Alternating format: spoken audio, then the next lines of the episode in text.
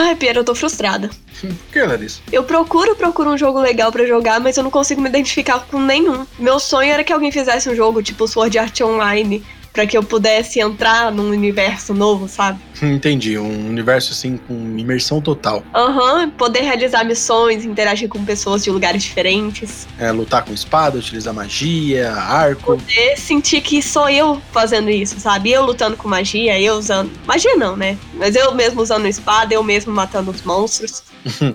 Entendi. Você é presa, você se morrer no jogo morre de verdade. Não, não, peraí, essa parte eu não queria, não.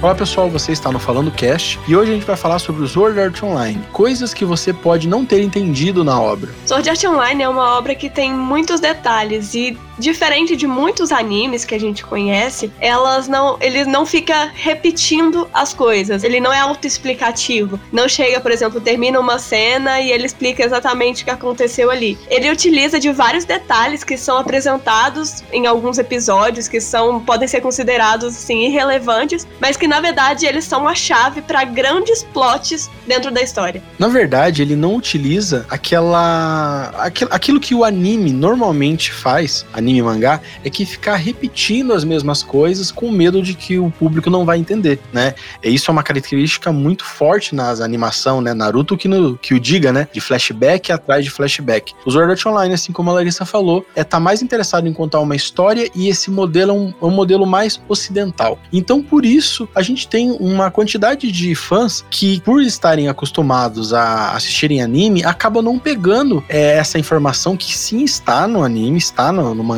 ali, né? Na obra, mas eles não ficam martelando na, na, na nossa cabeça. E no, no podcast de hoje a gente vai falar sobre alguns desses pontos que muitas vezes o pessoal acha que é erro. Só que tá lá, faz sentido, né? E a gente vai conversar aqui. Só não é reiterado, né? A gente tem, por exemplo, a morte do chefão do Kayaba Akihiko no, no final da primeira temporada do Sword Art Online mesmo. Uhum. Só para contextualizar, é, o Sword Art Online é a história sobre um grupo de pessoas, 10 mil pessoas, que entram no primeiro jogo de imersão total. Só que lá eles acabam ficando presos e descobrem que para sair do jogo eles têm que zerar o jogo, né? São 100 fases e eles têm que zerar o jogo para poder sair. E com um detalhe: se eles morrerem no jogo, eles morrem na vida real. E isso deixa muito mais emocionante, né? Você não pode simplesmente morrer como você quiser. Ali é. é um que é, de certa forma, a vida real, é uma nova vida real. É, não é vida real, mas a morte é, né? Bom, é a controvérsia. Mas enfim. então, o primeiro ponto que a gente vai abordar é a morte do Kayaba Kiriko, que ele foi o grande criador do Sword Art Online, foi a pessoa que projetou o jogo e foi o responsável por prender as pessoas lá dentro, colocar esse ponto, né, que se elas morrerem, elas morrem na vida real. E, e só que ele queria, além de programar o jogo e ver o que tá acontecendo, né? Que ele some, ele queria participar do jogo. Então o que, que ele fez? Ele mesmo entrou no jogo como um jogador. Uhum. E depois foram se passando os anos, né? Foi mais de, mais de um ano que eles ficaram presos lá. Ele acabou fi, ficando líder da maior guilda que tinha no Sword Art Online. E com isso, o objetivo dessa guilda, obviamente, era tentar passar essas 100 fases e zerar o jogo. Só que em certo momento, nosso protagonista, que enfrenta ele uma vez por esporte, acaba percebendo que tem alguma coisinha errada ali. Então o Kirito descobre que, na verdade, o líder, né, dessa grande guilda era o Kayaba Akihiko. Era de segredo, ninguém sabia. E ele para parabeniza o Kirito por ter descoberto que era ele. Ele diz que o, o desejo dele, o que ele planejava, era que esse, ele fosse o vilão do centésimo andar, do último ele andar. Um twist, né? Isso. Que, então, só que ali, como o Kirito descobriu, ele daria a oportunidade pro Kirito lutar contra ele e salvar as pessoas e libertar as pessoas. Se o Kirito ganhasse, é, todo mundo seria libertado antes do centésimo andar. Mas para isso, ele teria que lutar contra o Kirito sozinho. Então, ele deixa todo mundo paralisado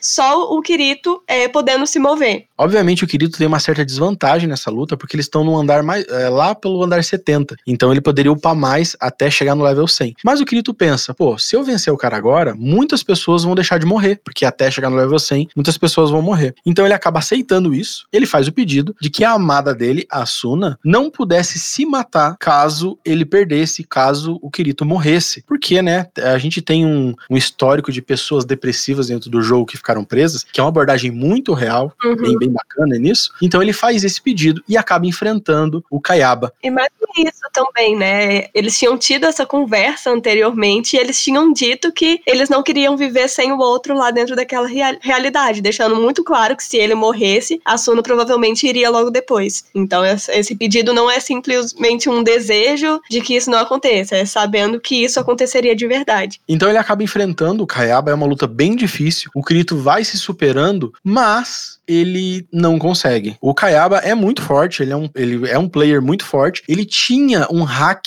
que não permitia que ele levasse dano até um certo ponto, mas ele acaba tirando esse hack para enfrentar com o Kirito. Só que mesmo assim ele não consegue. Chega um momento que uma das espadas do Kirito quebra, e daí o Kayaba vai ganhar dele, vai dar a espadada final, que vai matar ele. Só que a Suna consegue se libertar do controle ali que todo mundo tava tendo, né? Uhum. E ela entra na frente. Ele acaba matando a Suna no golpe, ele tem um golpe muito forte, e o Kirito se desespera a Suna desaparece na frente dele. Então ele pega a espada dela, só que ele perde totalmente a motivação para lutar. E rapidamente o Kayaba simplesmente atravessa a espada dele. E o Kirito começa a morrer, começa a ficar translúcido, que demora um pouquinho pra pessoa realmente ir embora. É tipo, sabe o Thanos que a fumacinha vai saindo, o cara consegue andar um pouquinho. Só que ele consegue pegar a espada dele e atravessar o peito do Kayaba, ainda conseguindo matar ele. E daí entra a grande dúvida: como ele conseguiu acertar o Kayaba se ele já tinha morrido? E, e é, é, sabido que depois que uma pessoa zera os pontos de vida, ela não consegue mais atacar. A espada dela, a arma dela não funciona mais. Além do mais, ele não tinha arma, né? Então, como ele conseguiu a arma da Asuna depois que ela morreu? Geralmente, quando a pessoa desaparece, os itens dela vão junto, né? Então, como que ele conseguiu ter acesso a essa espada? E até mesmo como que a Asuna conseguiu sair do, do estado dela de imobilização? Que é o que, né, que, que a gente vai explicar. Sobre a parte da espada, que, é a, que ele consegue pegar a espada da Suna, ela tá ligada à questão do casamento entre eles. Esse é um daqueles detalhes que não é dito várias e várias vezes, mas a gente tem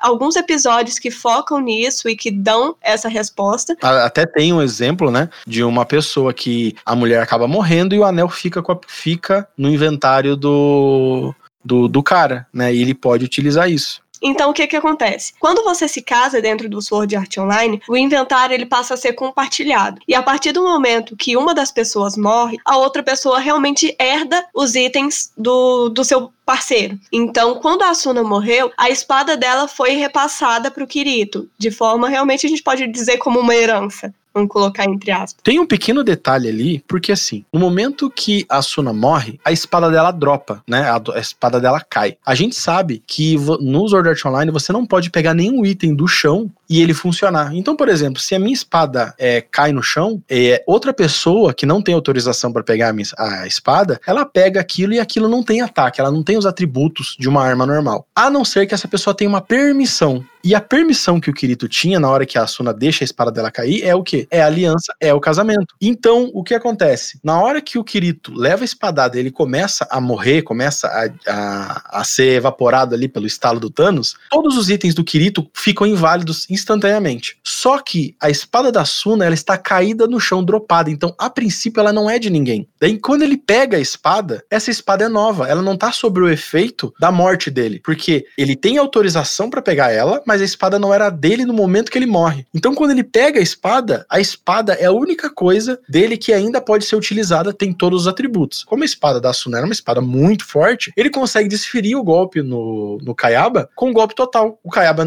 não prevendo isso, não se defende e leva um golpe no, no ponto vital. E é por isso que ele consegue dar um golpe mesmo depois de morto, por isso que ele consegue pegar a espada da Suna e fazer tudo isso. Então, é isso que as pessoas não conseguem entender muito bem. Como esses pontos são explicados em outros episódios, mas dando é, a explicação para outros pontos, assim, não é uma coisa direcionada a isso, as pessoas não conseguem fazer a relação de que existe essa questão do casamento, existe essa questão de você conseguir pegar um item, dropar o item do chão. É quando você junta todos esses detalhes que você consegue compreender o porquê que isso aconteceu. E muita gente ainda insiste que isso foi um erro, mas foi explicado assim como a Larissa falou. Ainda nesse ponto, tem a questão do Kirito ter durado um pouco mais do que normalmente as pessoas duram e a Suna ter conseguido se livrar é, da imobilização que o Kayaba tinha feito. É que basicamente, isso é explicado na animação, é a mente que limita o corpo deles ali, porque não é o corpo de verdade, né? Então, assim, na hora que o Kayaba coloca a, a situação pra Asuna dela ficar paralisada, a mente dela está acreditando que ela está paralisada. Mas ela pode, através de força de vontade,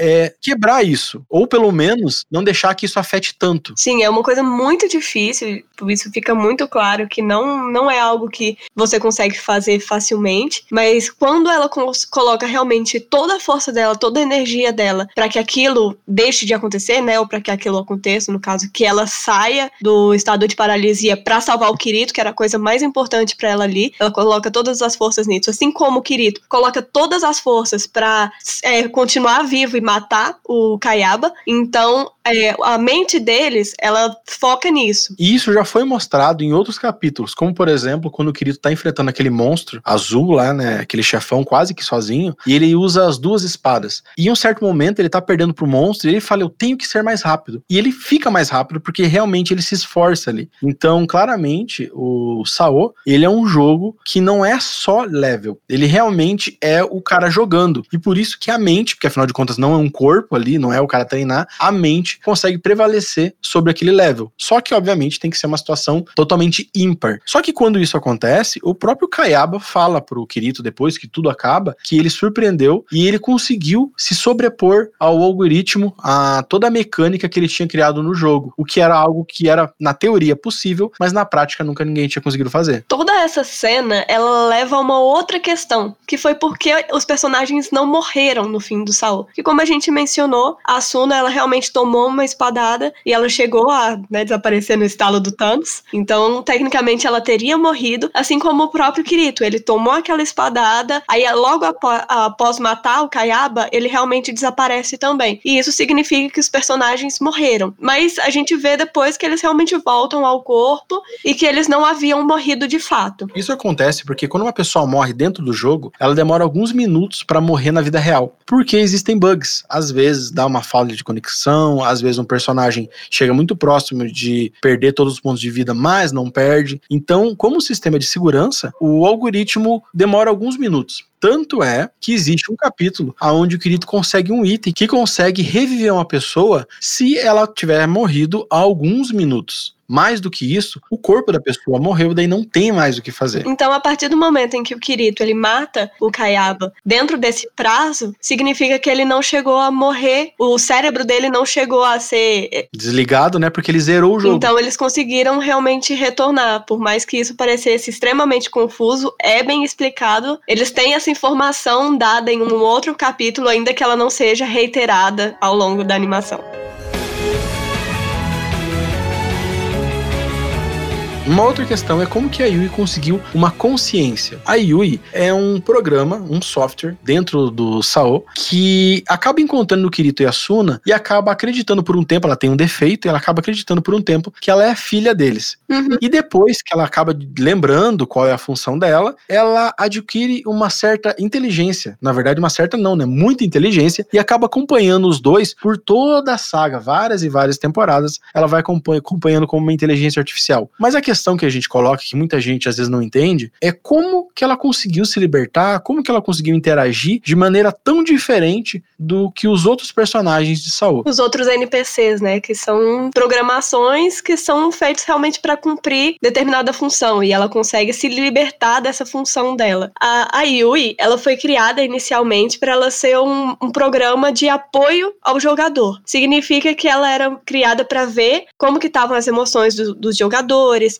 se eles estavam é, tendo algum problema psicológico lá dentro, que medir nível, por exemplo, de felicidade, nível de é, depressão. Ela foi feita realmente para dar esse suporte para esses jogadores. Só que quando o Saul realmente saiu, ela foi cancelada, porque ela, é, a ideia deles era que os jogadores realmente vivessem dentro daquela realidade e lidasse com, com os problemas da forma, entre aspas, como eles lidariam na vida real. Então, na vida real, de certa forma, não teria esse suporte que a Yui. Então, ela foi meio que desativada. Só que ela passou todo esse tempo realmente vivendo nesse caos, sentindo as pessoas com depressão, as pessoas se matando, absorvendo toda, toda essa tensão, o medo, a violência, tudo isso. Só que no meio desse caos, ela encontrou duas pessoas que ainda tinham esperança e que sentiam amor, sentiam felicidade dentro desse universo. E essas pessoas eram o Kirito e a Asuna. A grande questão é que ela é um personagem que trabalha, que a função dela primária era trabalhar com as emoções do do, dos jogadores e por isso ela conseguiu muitos dados, muitos dados de como eles pensam. Que e isso fez ela ter um repertório de entendimento do ser humano muito alto. E isso que fez ela ser diferenciada dos outros NPCs, é, dos outros personagens ali não humanos, porque ela, ela conseguia entender os humanos muito mais do que eles. Então ela conseguiu pegar essas características humanas e colocar para ela. E em todo esse tempo que ela teve no Saô, é, ela adquiriu uma, como posso dizer, replicar essas emoções, né? Ficar ao, la ao lado da Suna e do Kirito e conseguir evoluir isso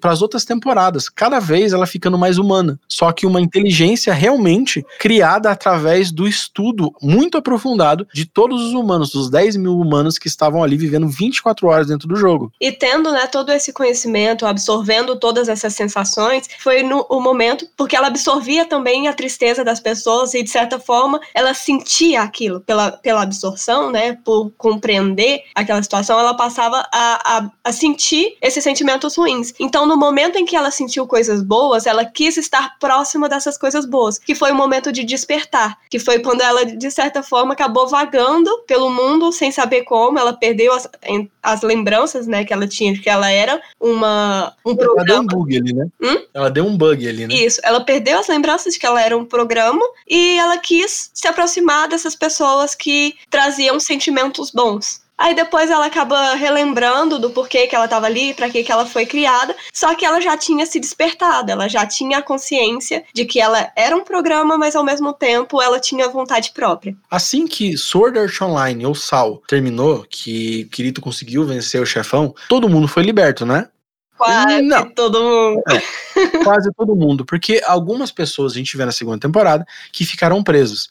E isso é, muitas, muitas pessoas às vezes não entendem por que, que algumas pessoas ficaram presas, porque outras não. E eu acho que vale a gente dar uma explicadinha de como que isso aconteceu. Basicamente, quando todo mundo estava sendo liberto, eram cerca de 5 mil pessoas que estavam saindo, é, que a consciência da pessoa estava voltando, né? A empresa que estava controlando o jogo, lembrando que o Kayaba, ele é o criador do jogo, mas tinha uma empresa por trás que criou propriamente o jogo. Ele, no meio do Saô, a polícia procurou ele, acharam o corpo dele, desconfiaram que ele tinha passado a consciência para o mundo virtual, tudo mais. É, mas essa empresa ainda continua continuava cuidando do jogo porque, né, as, as crianças estavam presas ali. Então alguém tinha que cuidar. A polícia monitorava, mas quem realmente cuidava ali do, dos dados e tudo mais era a empresa. Quando todo mundo começou a sair, a empresa, no caso, né, o, o vilão, nosso vilão da segunda temporada, ele percebeu aqueles experimentos iriam acabar. E para a empresa que tava, conseguia coletar alguns dados, era algo incrível. Então o que, que ele fez? Ele criou uma espécie de ralo, capturando várias pessoas aleatoriamente ali e mantendo elas presas. Então então, na segunda temporada, quando a gente pensa que todo mundo tinha se libertado, várias e várias pessoas, né, uma quantidade muito menor do que as 5 mil, mas cerca de 100,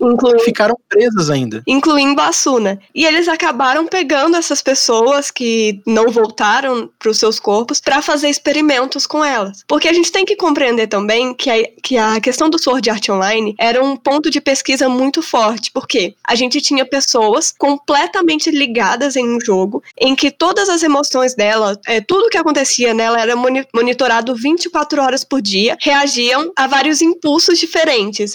Elas reagiam ao medo, a, a emoções boas, emoções ruins. Então eles acabaram prendendo essas pessoas, a consciência delas, para continuar seguindo esses experimentos, que eram resultados muito valiosos e que poderiam ser usados para a criação de tecnologias incríveis, como a gente vê nas próximas temporadas. Então, infelizmente, para essas pessoas, a prisão do jogo continuou por mais algum tempo. Existem outros segredos ainda sobre Sword Art Online que falam sobre outras temporadas, mas eu acho que por hora a gente já conseguiu esclarecer algumas delas que o pessoal é, costuma dizer que não tem explicação ou às vezes não entender mesmo. E se você gosta do nosso podcast, lembre-se que nós temos uma página no Instagram, eu falando nisso oficial, que tem muito conteúdo, mas muito conteúdo geek nerd para vocês. De Sao, Naruto, de HQ, de filme, um monte de coisa. É só chegar lá que você com certeza vai achar conteúdo super interessante. Arroba falando Falando Nisso Oficial. Se vocês tiverem gostado, indiquem para seus amigos que também gostem de Sword Art Online. E se a gente vê que vocês realmente gostaram, a gente pode fazer uma continuação falando sobre outros segredos do anime. Então, até mais, pessoal. Não esqueçam de ouvir os nossos outros podcasts. Até a próxima.